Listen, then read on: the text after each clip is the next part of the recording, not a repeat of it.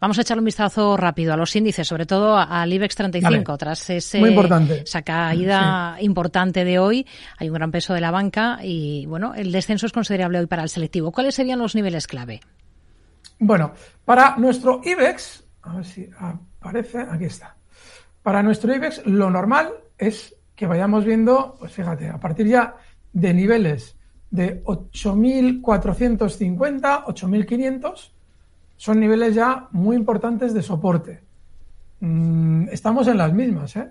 O sea, que probablemente vamos a esperar estos días a ver qué pasa. No hay que estar en la banca, desde luego, ahora mismo, quien especule a corto plazo.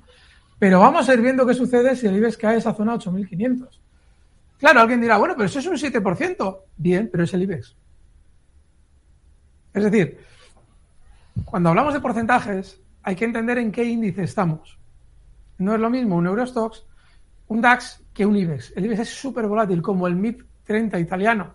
Son índices súper volátiles y es normal movimientos de ese tipo. Con lo cual, esos niveles no serían de extrañar. ¿Que se vayan a ver? No lo sé. Niveles de 8.590 a partir de ahí, ese nivel 8.590, he comentado 8.450, entre esos 8.590 y los 8.450 habrá que ver qué pasa que se alcancen a la baja los 8.590, hoy cierran 8.958. Estamos hablando de todavía caídas probables de más de 300, de 400 puntos, entre 300 y 400 puntos. Eso es probable. Entonces, bueno, ahí se va viendo. Pero ese sería el probable objetivo alcista para, bajista para nuestro IBEX. Y en el caso del DAX, sí. Eh, muy claro, este es muy claro. Niveles de 14.591, está en 14.959. Recuerden algo muy importante. En la bolsa, el error está en querer saber qué va a pasar. Es ideal saberlo. Es ideal. O sea, si lo sabemos ya es la leche. Pero necesitar saberlo es un problema. Porque lo que debemos hacer siempre es saber reaccionar. Y lo que nos están diciendo los movimientos de estos días es que los índices probablemente van a recortar más también. Más.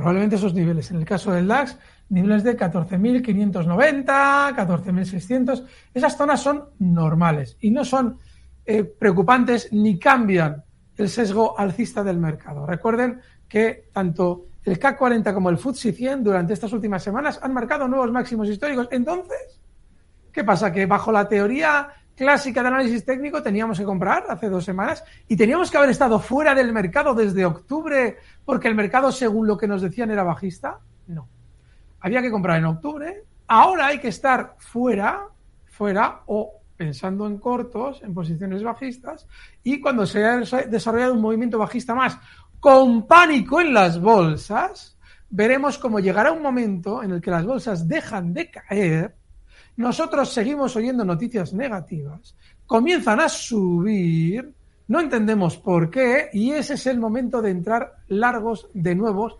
para otro movimiento alcista. Eso va a pasar en todos los índices probablemente. De manera que estén atentos a los índices durante las próximas semanas porque el escenario más probable es ese.